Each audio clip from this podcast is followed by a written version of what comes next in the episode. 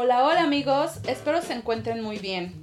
Yo estoy muy contenta, la verdad, porque hoy arrancamos el primer episodio de nuestra segunda temporada, por lo cual les quiero agradecer de verdad el apoyo al escucharme.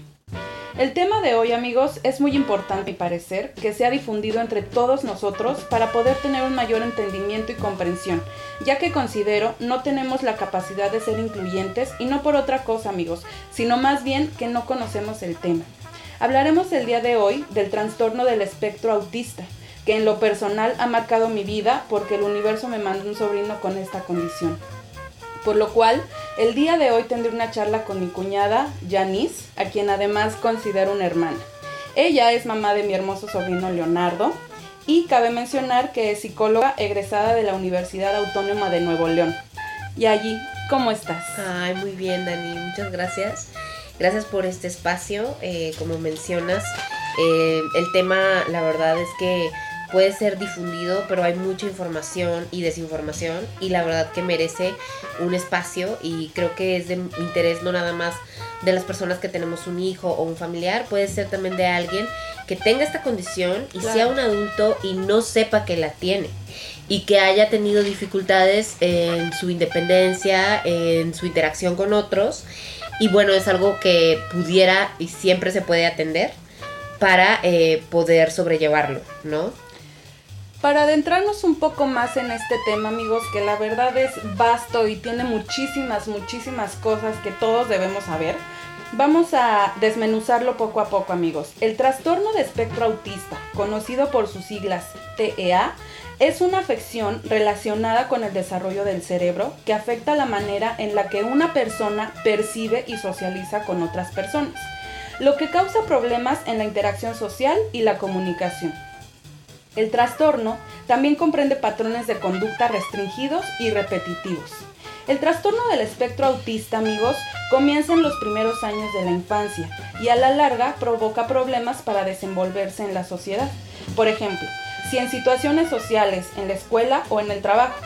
Los niños, amigos, suelen presentar síntomas de autismo en el primer año. Algunos niños presentan signos de trastornos del espectro autista en la primera infancia. Yayi, ¿qué nos puedes comentar sobre esto? Pues mira, te puedo decir que, eh, qué es y qué no es el autismo, ¿no? Em, el autismo, como bien comentas, eh, está ahorita catalogado como un trastorno. Eh, actualmente sigue siendo considerado como un trastorno por la DSM-5, que es el manual de las diferentes enfermedades mentales. El autismo, como bien lo mencionas, es una condición, ¿sí? Eh, si bien actualmente puede ser llamado trastorno, porque está catalogado así eh, en diferentes, eh, por diferentes instancias, como es la, la DSM-5, ¿sí? Podemos hablar también de que es más bien una forma de ser, ¿sí? Una condición que presentan personas únicas, ¿no? Personas que tienen esta condición, pues tienen ciertos rasgos que si bien sí pueden delimitar sus capacidades, también pueden exponenciar otras, ¿sí? Entonces es bastante importante eh, conocer qué es y qué no es. Digamos que es entonces una forma diferente de vivir.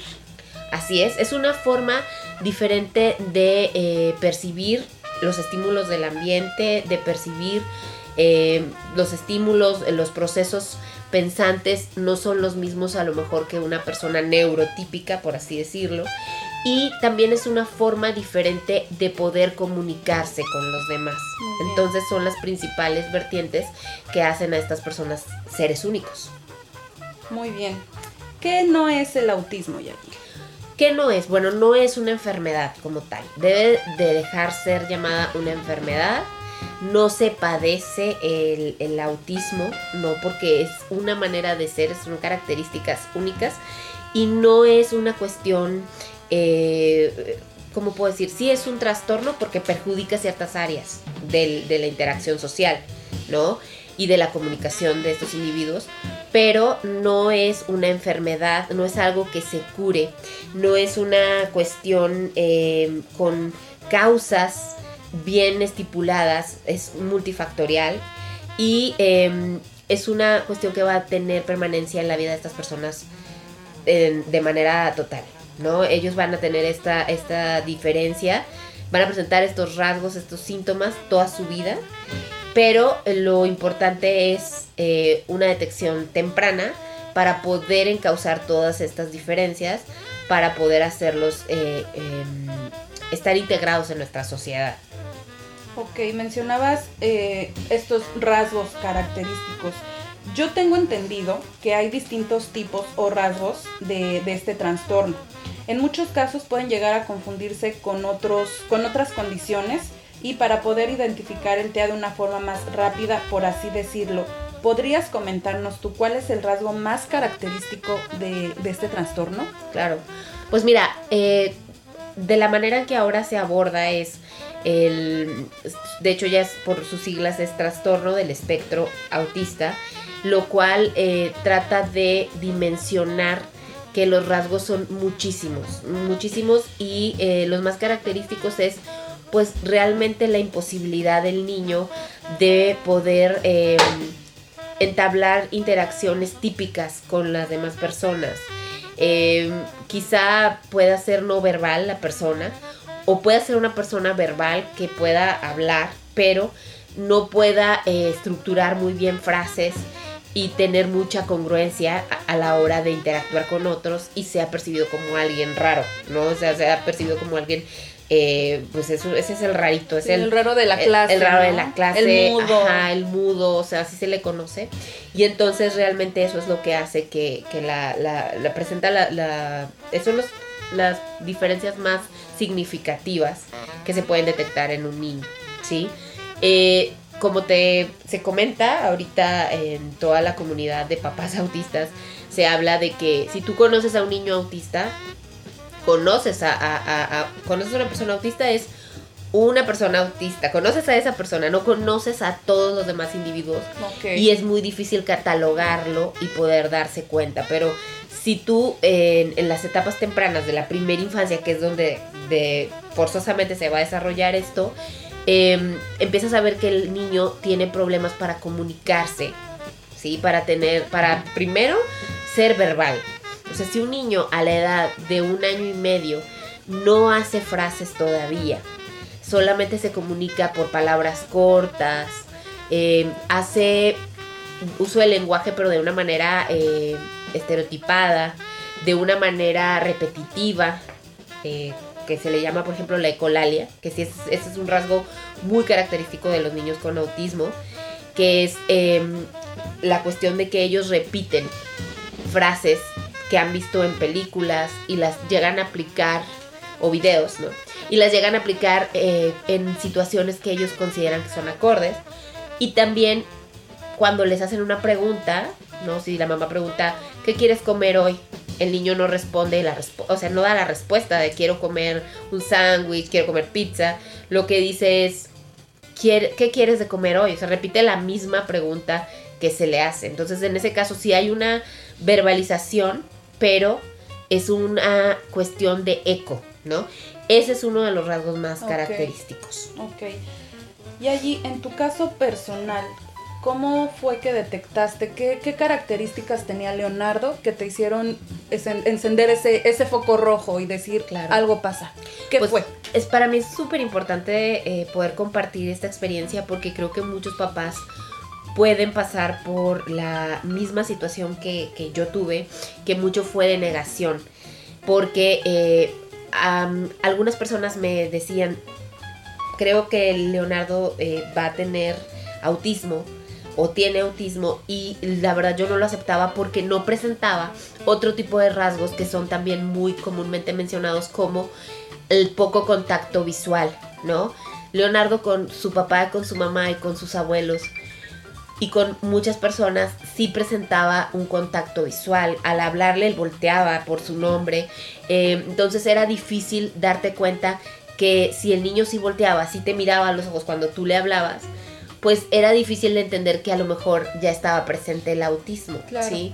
¿Qué fue lo que hizo que empezáramos a investigar y decir, bueno, vamos a, a trabajar con él? El hecho de que no era verbal. O sea, el hecho de que Leonardo al año y medio solo nos decía, por ejemplo, si se comunicaba. O sea, esa es otra cosa. La desinformación que, teníamos nosotros como papás era como que el niño autista vive en su mundo y no conoce del mundo real y no tiene una intención de interactuar con los demás. ni la manera de hacerlo, eso es totalmente falso, ¿no? En el caso de él siempre supo que podía pedir jugo, que podía pedir leche, que podía, pero él no decía una frase, o sea, él decía eh, leche, agua y, y lo señalaba, incluso señalaba algunas de las cosas que él quería.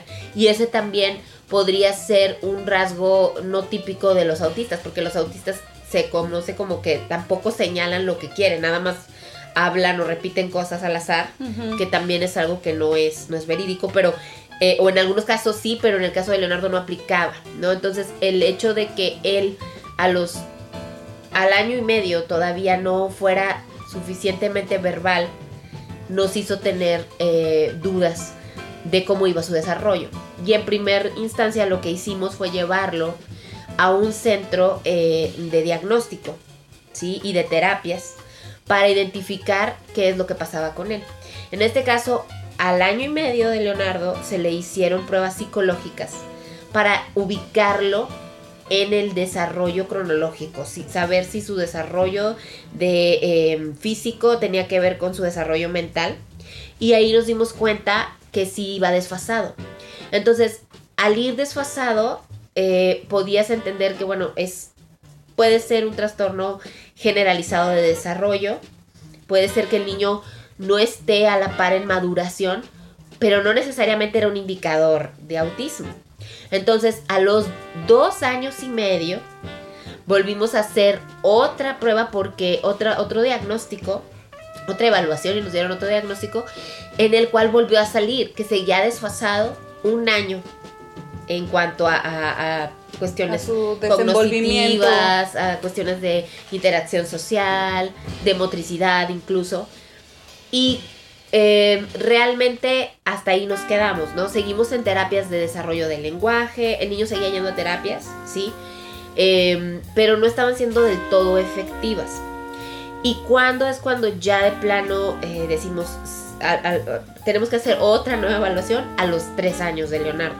Porque es cuando empieza la escolarización, ¿no? Ya es cuando empieza eh, el ingreso al jardín de niños. Híjole. Y ahí es donde las maestras nos informaron de otras cuestiones. Para nosotros como papás lo más importante o lo más preocupante era que no pudiera hablar del todo fluido. No sé, el decir, ah, es que solo se comunica pero de una manera bastante estereotipada, ¿no? Y no, no tiene un lenguaje fluido, era nuestra mayor preocupación.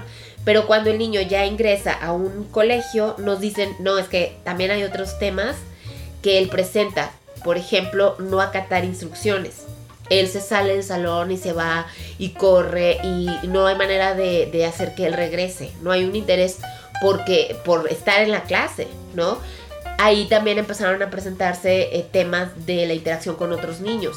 Porque antes de eso no había mucha eh, interacción con otros niños y no podíamos darnos cuenta si él estaba interesado o no en el juego con otros niños. Porque incluso Leonardo, en el caso de él, te digo particular, llegó a tener juego simbólico y no, eh, no era el típico niño con autismo que ordenara juguetes de manera eh, ¿cómo puedo decir? Eh, repetitiva, no estaba horas haciendo eso. compulsiva. compulsiva. Realmente él sí tenía algo de juego simbólico, entonces era difícil saber si a él iba a interesar jugar con otros niños. Claro. Entonces, ese fue otro tema que también se pudo ver ya estando él a los tres años en el jardín de niños.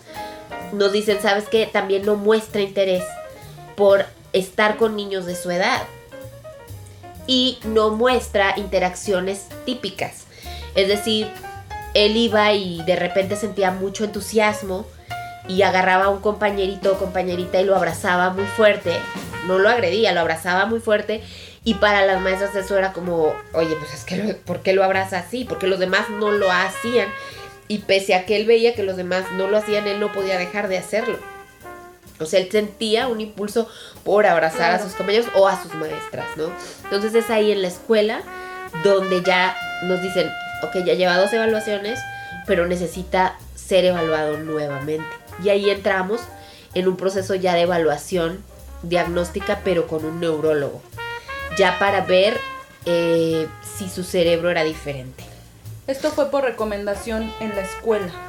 En la escuela y de nuevo con sus terapeutas que nos hablaban de que seguía habiendo un desfase en el desarrollo y entonces nos decían, em, este desfase pues vamos a ver que no sea biológico, que no tenga un carácter eh, biológico, que no tenga una situación de eh, anatómica diferente, ¿no? Cuando les hacen, cuando le hacen a Leo este estudio ya a nivel neuronal y los resultados que ya sabemos que arrojó, ¿cuál fue tu reacción, tanto la tuya como la de David? Porque me imagino que siempre existe esta, esta negación a que, a que tu hijo tenga tal o cual cosa, ¿no? En el caso particular del autismo, me imagino que por su mente pasó la negación, lo cual a mi parecer es completamente normal, pero es por lo mismo, porque realmente no, no conocemos bien de qué va, simplemente pensamos, yo me incluyo, es una enfermedad. Claro. Y no es una enfermedad. Claro. ¿Qué pasó por su mente?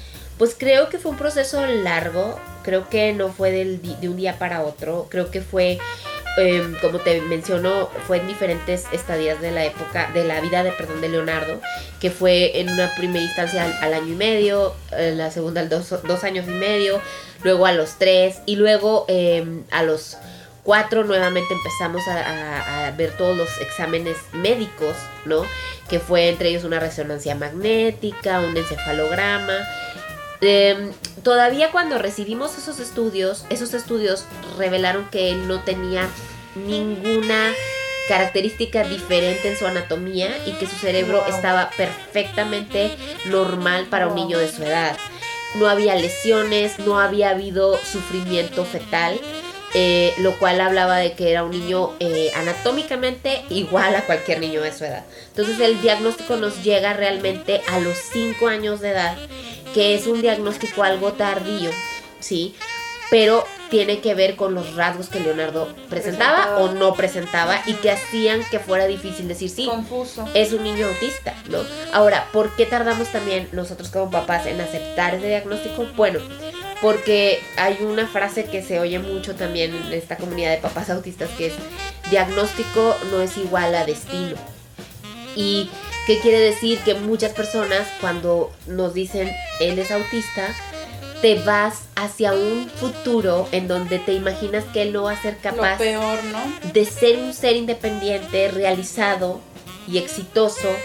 Y tienes que trabajar un duelo más bien tuyo de tus expectativas como papá, en donde tú tienes un hijo y te imaginas inmediatamente que el niño va a ser muy bueno en la escuela, eh, va a irle muy bien académicamente y después de eso va a hacer una carrera profesional increíble y va a ser una persona sumamente exitoso desde ese ámbito, ¿no?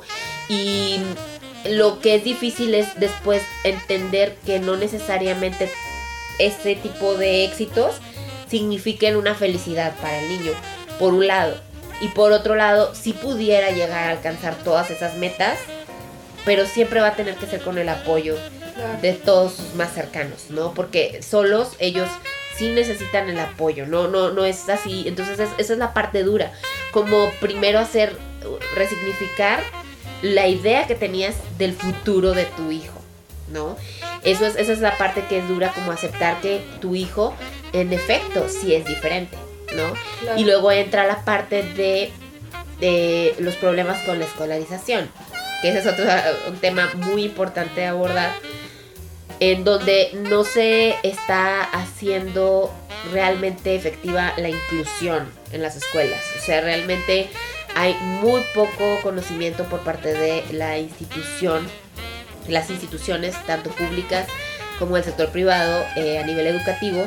Realmente eh, hay mucha ignorancia sobre el tema, mucha confusión sobre lo que piensan que es el autismo y lo que realmente es y mucha, eh, como te puedo decir, a los niños se les tiene bastante eh, estigmatizados de alguna forma de lo que ellos pueden lograr, ¿no? Se les, este, se les subestima, ¿no? Que no pueden hacer tal cosa, que realmente ellos tienen que estar aislados en el salón. Entonces, eso es algo que es algo duro. Creo que, digo, sí, respondiendo a la pregunta también de cómo lo tomamos, tanto el papá como la mamá, creo que los dos tuvimos momentos de, de mucho dolor y de mucha dificultad emocional eh, y los expresamos en diferentes maneras, o sea, y, en diferentes momentos. Y algo que fue bastante, que fue, es bastante positivo en nuestro caso, es que de alguna forma cuando yo me caía, él estaba a lo mejor todavía con la negación y con mucho, eh, con mucho entusiasmo y positivismo de que todo esto va a salir bien, ¿no? Y, y viceversa, ¿no? Cuando ya yo ya, ya, ya me calmaba y ya tenía como mi duelo, ahora él entraba justo en esa etapa de, de, aceptación y resignación y era doloroso, pero estábamos eh, apoyándonos en esas diferentes etapas. Ahorita que tocas este tema de la educación, ¿cuál es el primer paso que hay que dar en, en, en, tu caso, en su caso, cuando Leonardo pues ya se, se enteran de su diagnóstico a la edad de 5 años, ya en una edad pues ya de, de escuela. Como papá con un hijo con autismo, ¿cuál es el primer paso a dar en cuanto a su educación? Porque como lo mencionas, no se tiene la, la conciencia de, de, que los niños con autismo también necesitan pues una, una educación. Claro y que no todos, sobre todo, tienen, no todos los papás a veces tienen la solvencia económica. Yo siento, yo creo o considero, eh, ahorita tú, tú no me dejarás, este, me aclararás la duda, perdón, ¿es caro? Sí, Dani, desafortunadamente es caro, eh, desafortunadamente em, sí, em, para algunas personas con recursos eh, económicos limitados, pues sí es algo muy, muy difícil para poder apoyar a sus hijos o a sus familiares que tienen esta condición, porque no, eh, las terapias que son efectivas, eh, pues realmente sí tienen un costo bastante, bastante desproporcionado. Y en el sector público, que son las escuelas, en las instituciones, no están a la capacidad eh, para poder brindar la atención que se merecen estos niños y que sea de una manera accesible para todos. Entonces sí, desafortunadamente sí es caro. Incluso la evaluación diagnóstica empiezan en rangos de precios desde 3.500 a 10.000 pesos para obtener un diagnóstico de pruebas. El puro diagnóstico. El puro diagnóstico. Sí, el puro diagnóstico va en un rango de 3.500 pesos a 10.000 pesos obtener un diagnóstico eh, que muchas veces incluso aunque pagues esa cantidad, se queda corto porque eh, pues las terapeutas no tienen, em, vaya, todo esa, ese conocimiento, porque también te encuentras, esa es otra, otra vertiente, te encuentras a muchas personas que ahorita están, ahorita hay muchas personas que están haciendo negocio de esto y que tampoco saben bien del tema o que también se quedan cortas y dicen, vamos, en tres reuniones, en tres reuniones con el niño de una hora, ya voy a dar un diagnóstico ya lo voy a ver evaluado psicológica e intelectualmente cuando el niño pues ni siquiera estableció un buen rapport, un buen, em, una buena interacción con el, con el terapeuta y cómo vas a obtener de ahí ya un resultado, ¿no? te topas con eso, ¿no? Hasta los, eh, las evaluaciones que son muy completas, pero son muy caras, te digo, en ese rango están 3 mil a 10 mil pesos eh, por este diagnóstico.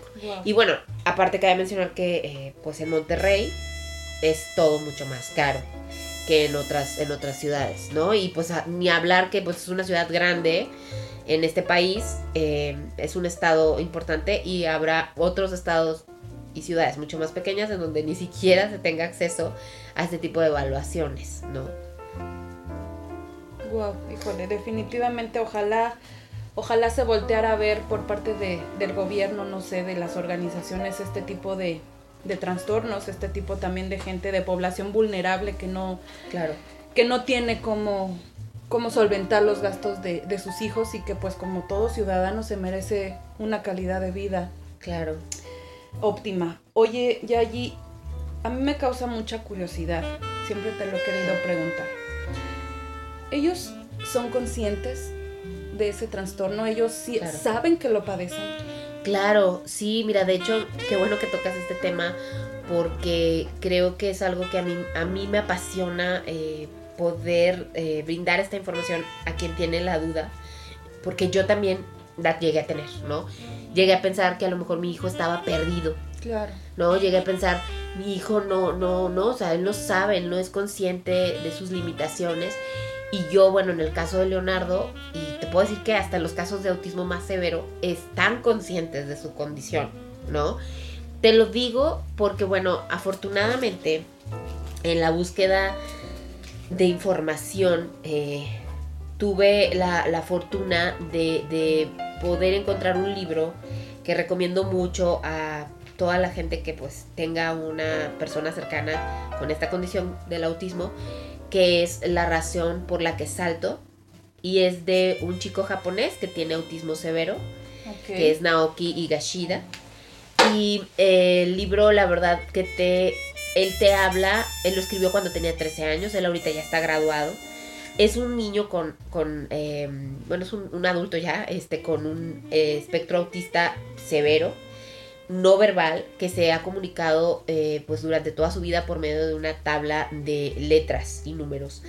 Pero él así ha escrito eh, pues este libro, eh, una novela y un blog que mantiene activo hasta la fecha sobre, sobre el tema del autismo, ¿no? Y entonces él en este libro, la razón por la que salto, justamente responde por qué saltan.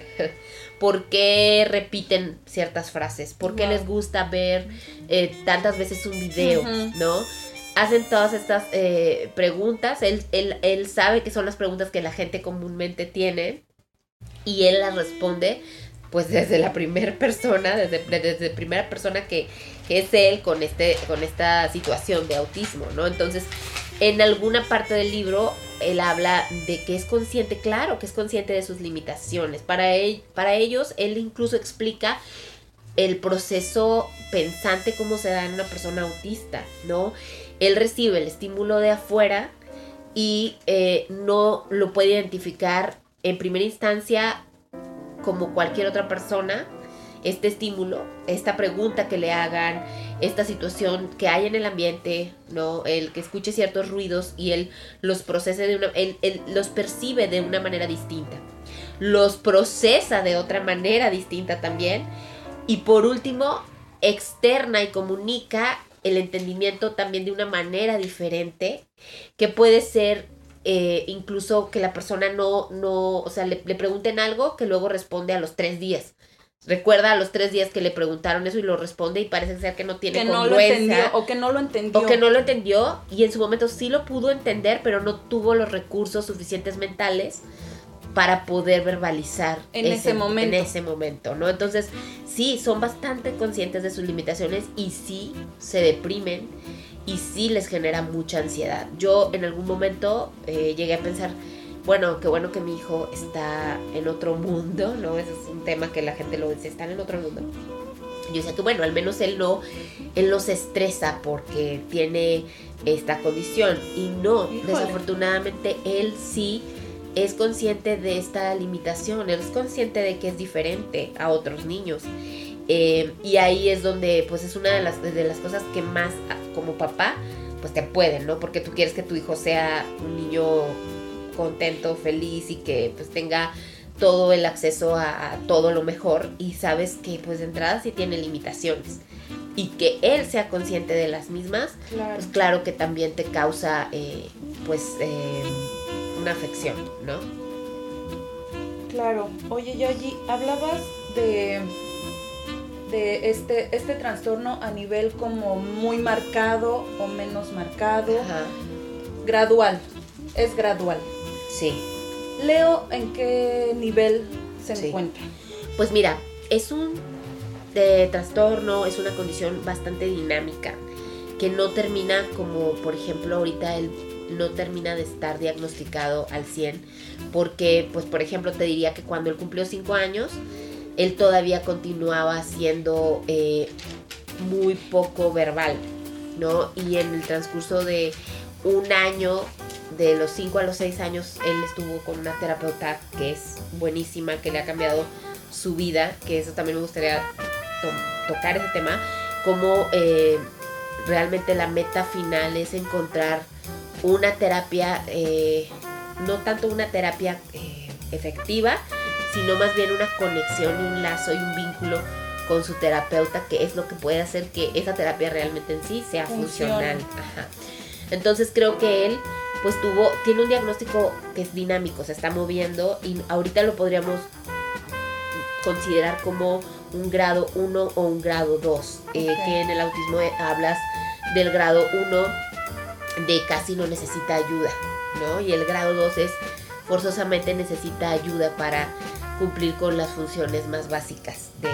Entonces, en, en, en un momento dado hay un tema también que es importante mencionar, que es el control de los esfínteres. O sea, él a los 4 años, 5 años, todavía batallaba con el control de esfínteres y ahorita es apenas a los 6 años cuando está logrando tener ese control y ese conocimiento de su propio cuerpo, de reconocer, ay, bueno, ya tengo que ir a hacer popó, tengo que ir a hacer pipí y eh, esta, esto, este tema de control de esfínteres también juega un papel, es un rasgo característico de los niños en el espectro y es, es de la forma en que eh, también hemos visto su desarrollo ahorita y podemos decir, bueno, ya es más funcional, porque él ya tiene más independencia, él ya va al baño, él ya, él ya sabe identificar cuando tiene ganas, cuando, él ya puede ir solo, ya puede bajarse los pantalones, ya todo eso, ¿no? Entonces, él puede, él es una persona con bastante funcionalidad, ¿no?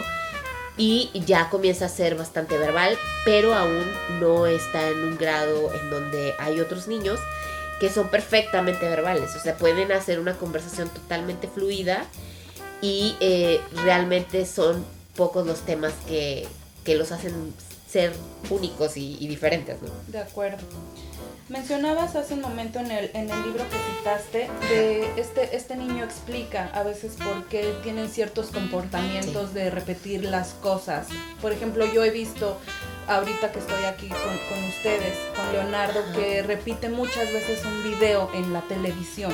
Claro. Este tipo de, de, de comportamientos, ¿a qué se debe y cómo se llama? Ok, claro. Pues mira, se les dice estereotipias, ¿sí? Y son comportamientos repetitivos eh, que a ellos les ayudan a reducir el estrés emocional, okay. a regularse.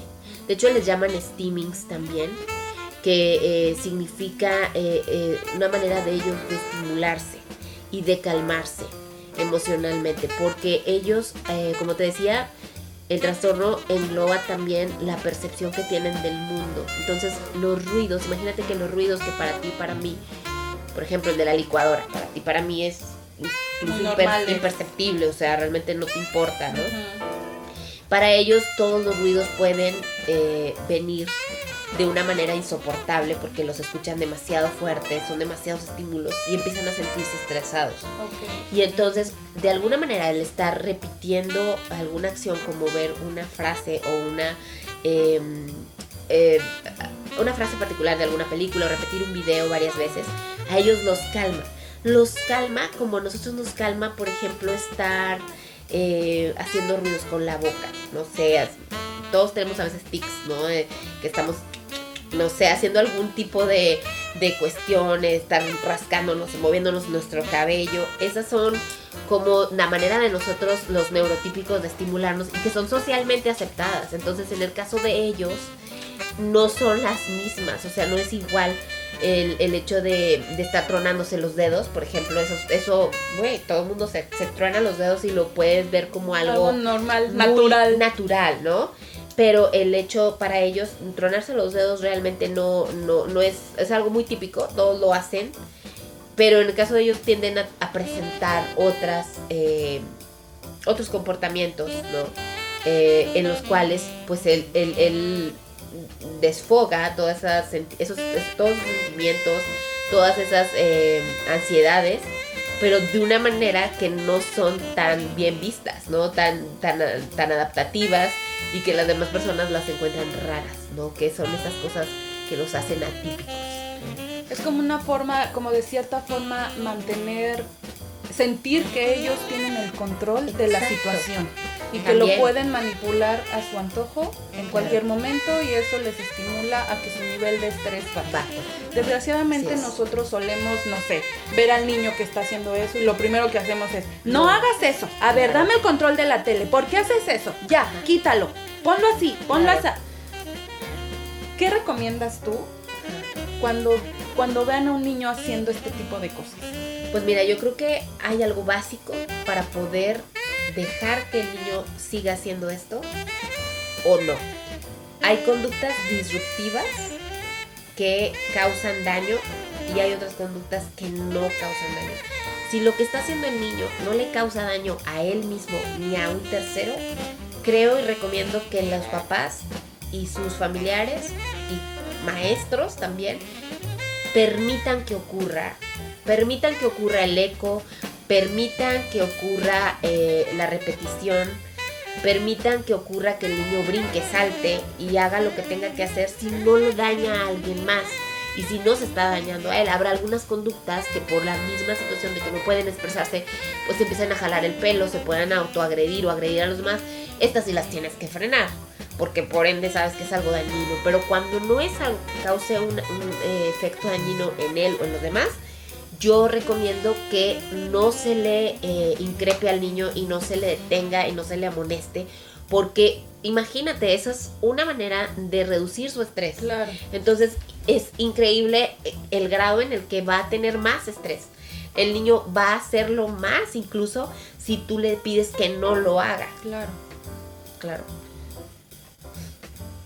¿Se detecta con mayor facilidad en los niños o en las niñas o igual o cómo? Pues mira, se detecta eh, de maneras diferentes. Como te menciono, el Leonardo fue casi a los 6 años, que es como cuando los rasgos del autismo no son tan, eh, no son los más comunes o los visiblemente conocidos, ¿no? Em, la detección es diferente en cada individuo, ya no importa tanto el género, pero sí te puedo hablar de la prevalencia, que en niños es mayor la prevalencia a la de las niñas. Eh, se está hablando de que por cada cuatro niños eh, autistas hay una niña que tiene autismo, o sea, cuatro, los hombres son propensos cuatro veces más que las mujeres a tener autismo. Sin embargo, pues con las niñas también te puedes dar cuenta muy rápido porque si no son verbales, eh, incluso las mujeres somos verbales más pronto, ¿no? Hay quienes a los seis meses al año ya pueden hablar. Y, pues en las niñas que también tengan este problema de no poder eh, comunicarse desde estas edades, pues te das cuenta que hay algo ahí, un foco rojo, ¿no? Pero sí hablamos de más prevalencia que de detección, porque en ambos individuos depende de las características que vayan presentando, ¿no?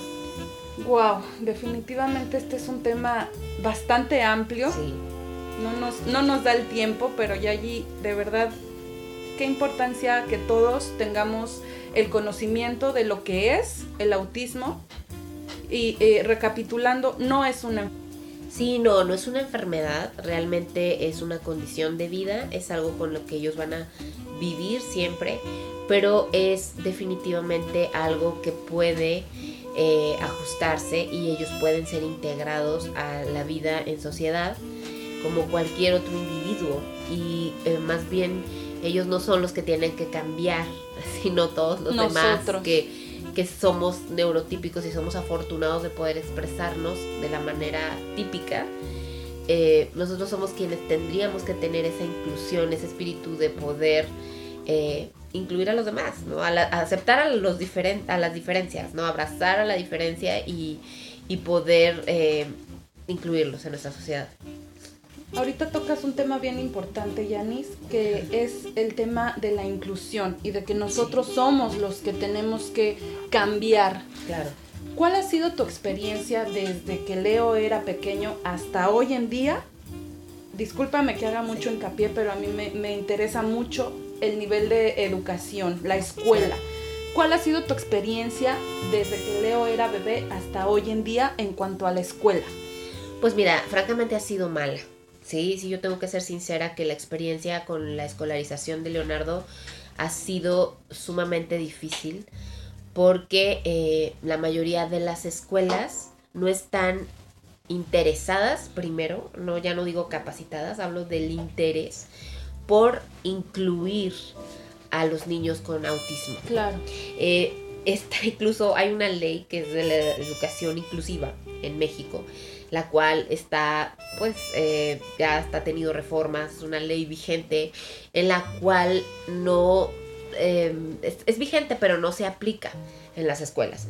Hay muchos intentos del gobierno por, por hacer que eh, la educación sea inclusiva, pero se queda en eso, en intentos, porque hay algunos programas, hay unas escuelas que tienen una unidad especial, que les llaman las USAER, ¿no?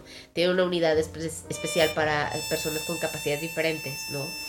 O necesidades especiales, pero se queda muy corta en muchos casos, o solamente estas escuelas reciben estos apoyos del gobierno y eh, con tal de tener estas ganancias, estos, estos aportes del gobierno, ellos se quieren, se hacen llamar una escuela inclusiva cuando realmente no, eh, no lo son, ¿sí? No aceptan a los niños con sus diferencias y no hacen una adecuación curricular, que eso es algo muy importante.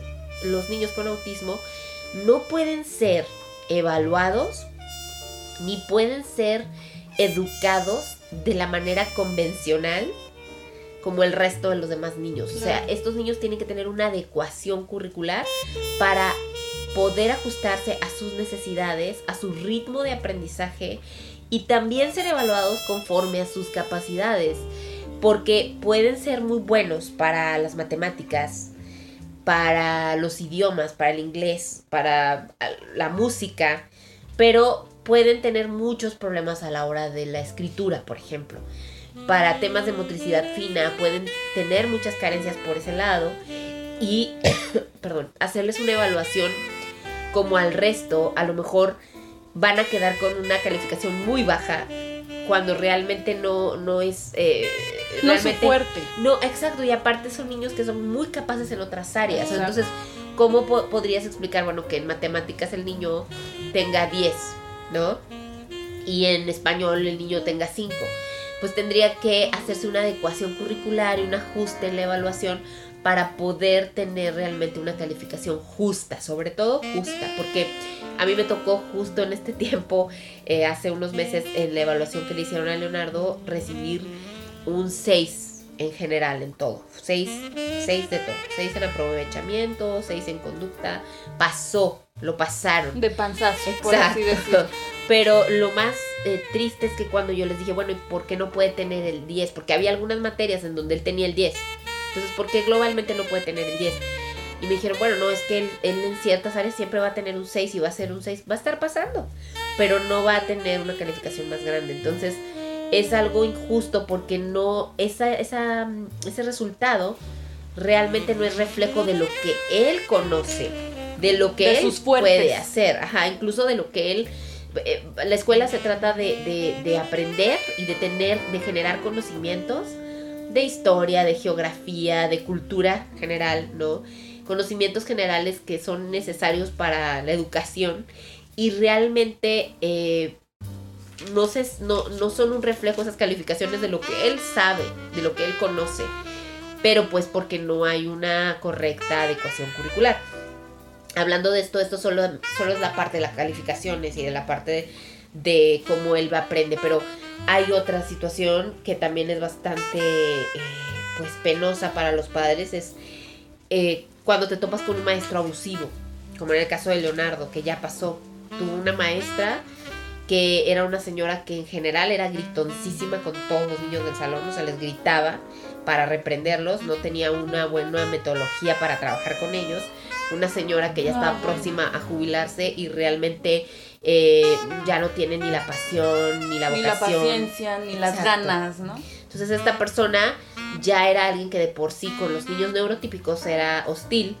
Pues llega un niño con capacidades diferentes que aunque el niño manifestaba mucha mucho gusto por estar con ella y, y, ser tierno con ella, ¿verdad? Porque esas son las características de Leonardo ella sentía aversión hacia él y lo que hacía era gritarle y hacía eh, gritarle, incluso agarrarlo eh, del brazo con, por la fuerza cuando el niño llegaba a querer irse para algún lugar y ella no encontraba la manera de poder retenerlo, pues lo que hacía era agarrarlo del brazo y dejarle moretones, ¿no? Em, lo cual obviamente nosotros como padres nos hizo decir, sabes que ya no puede estar en esta escuela y, tener que buscar otras opciones de gente que esté más preparada. Una persona más calificada, eh, con mayor vocación de, hacia la educación de los niños y con, una, con un interés genuino por ser inclusivo, por ser incluyente con niños diferentes. Y qué importancia también eh, aprovechando esta condición, porque bueno, yo tengo entendido también que ciertos puntos en los que ellos son buenos se pueden explotar a tal grado de hacer niños prodigio. Claro. ¿No? Esto también, a mi parecer, es súper, súper importante en el tema de la inclusión, porque pues se pueden hacer niños de bien si en las, si en las escuelas existiera este tipo de, de herramientas que permitieran el desarrollo intelectual de estos niños que que no, no tienen, bueno, con capacidades diferentes, pero que como ya lo mencionamos, no padecen de ninguna, de ninguna enfermedad, al contrario, somos nosotros los que necesitamos adecuarnos a su modo de ver la vida. Claro, lo que dices es súper importante, o sea, que, que em, qué importancia el, el poder aceptar que el niño a lo mejor no es capaz en algunas materias de, destacarse, ¿no? Pero en otras el niño es, es increíblemente prodigioso, ¿no?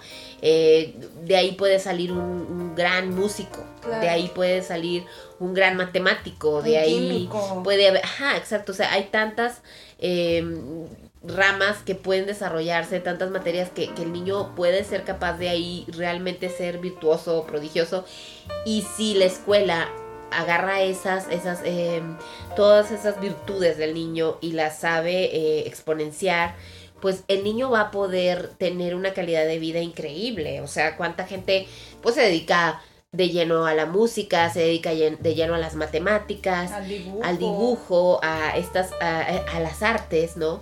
Em, y, y, son seres felices, principalmente felices, son seres completos, son seres realizados y, qué triste que en las escuelas no se busque esto. O sea, realmente se busca eh, educar, educarlos a todos de la misma forma, aunque sean personas con capacidades distintas y que pudieran ser eh, seres completamente eh, felices e independientes, realizados, exitosos, si se les diera el enfoque a sus capacidades, si, si la educación brindara esta manera de potencializarlos, ¿no? Claro. Oye, Yayi, bueno, pasando otras cosas un poco más, más alegres. Cuéntanos de Leonardo. ¿Cómo es en su vida normal?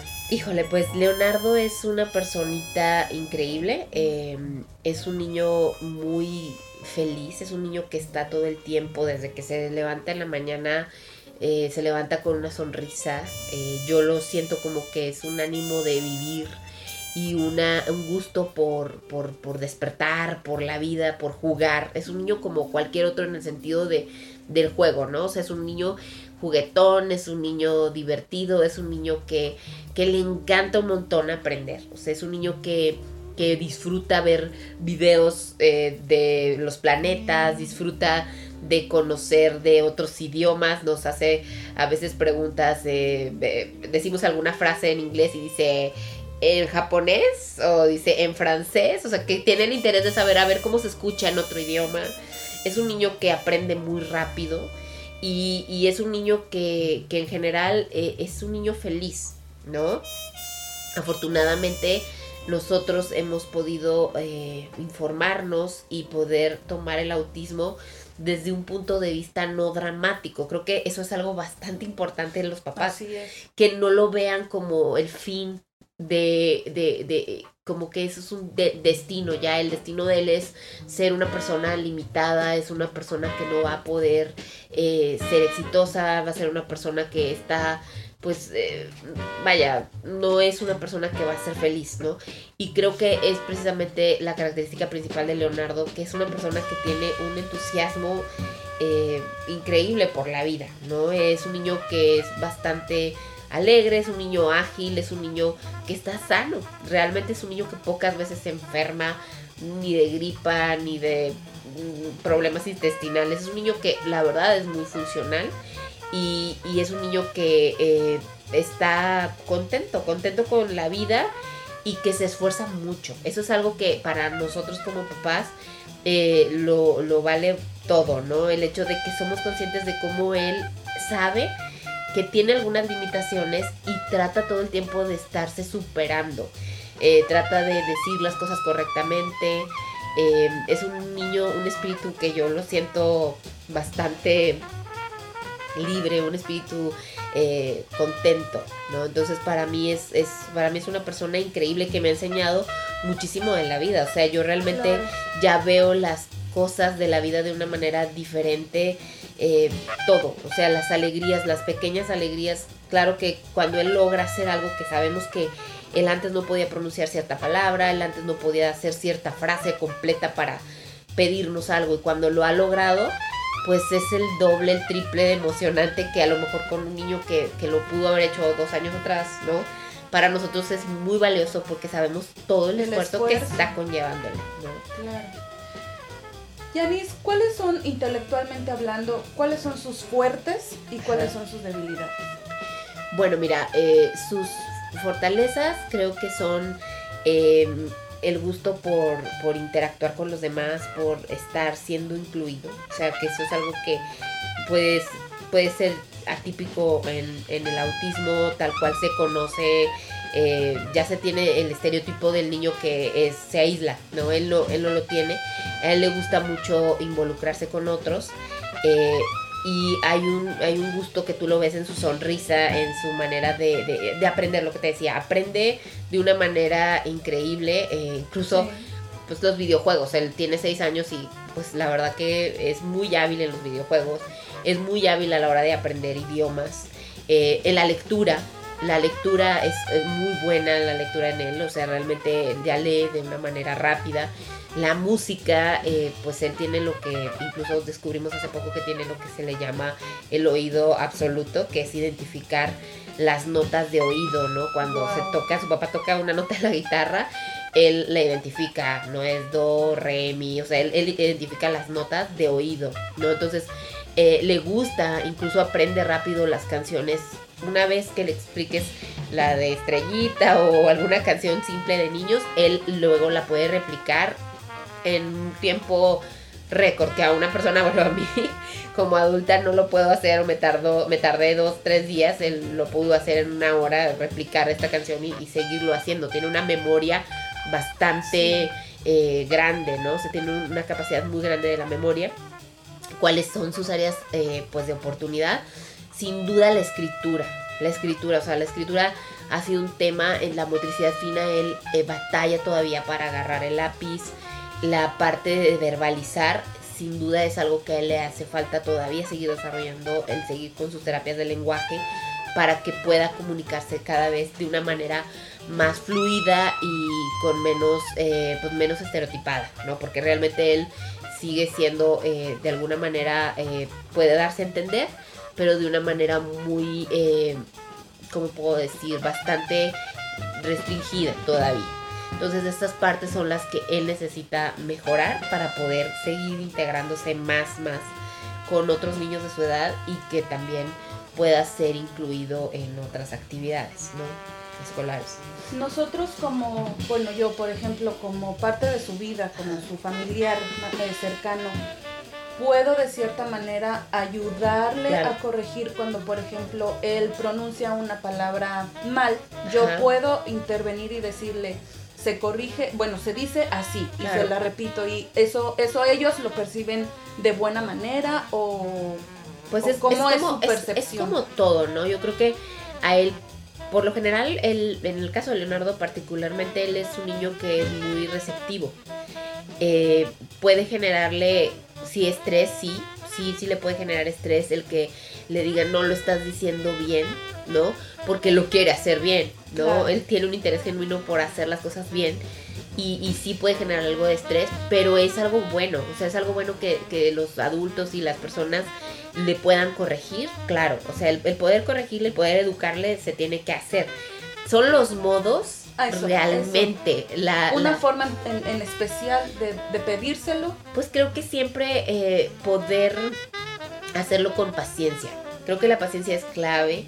Eh, creo que el poder hacerlo de una manera respetuosa es otra, porque todos, incluida yo, o sea, que soy su mamá, en un momento eh, me gustaba cómo sonaban sus primeras palabras y me, yo me reía de, ay, cómo dijo carrito y yo decía callito, ¿no? Y él decía callito y yo decía callito y él, a él no le causaba mucha gracia que yo repitiera porque él está dándose cuenta que en efecto yo estoy diciendo callito y no carrito.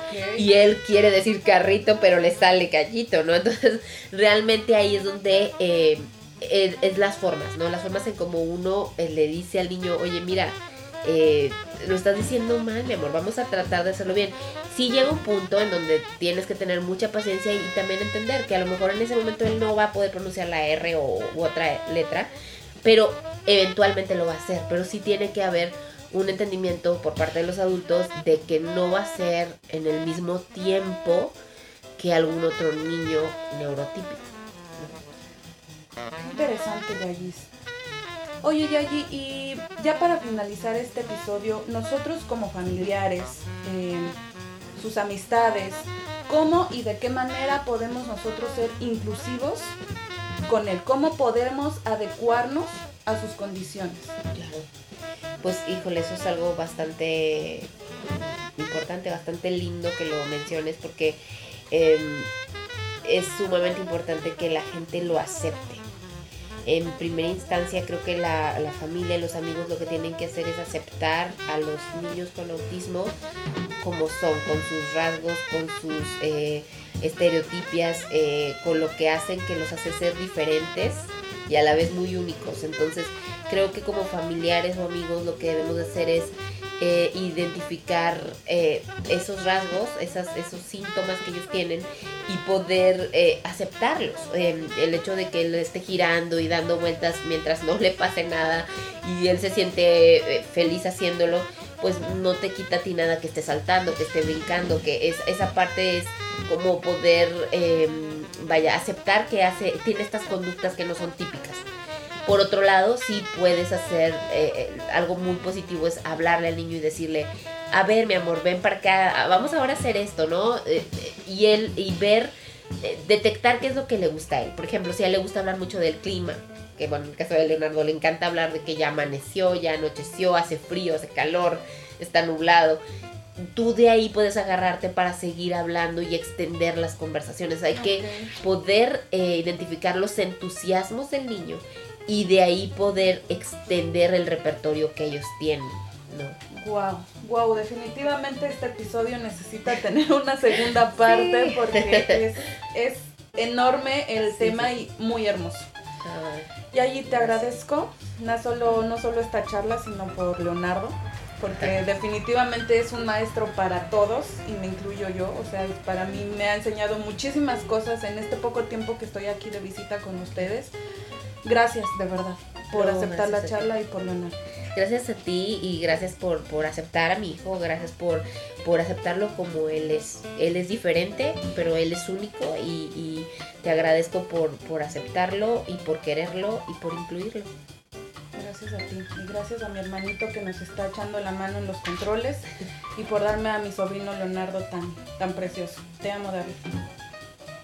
Y pues bueno amigos, con esto cerramos el episodio 1 de la segunda temporada. Espero lo hayan disfrutado tanto como yo. Y recuerden siempre ser inclusivos. Siempre, siempre. Y muchos corazones azules.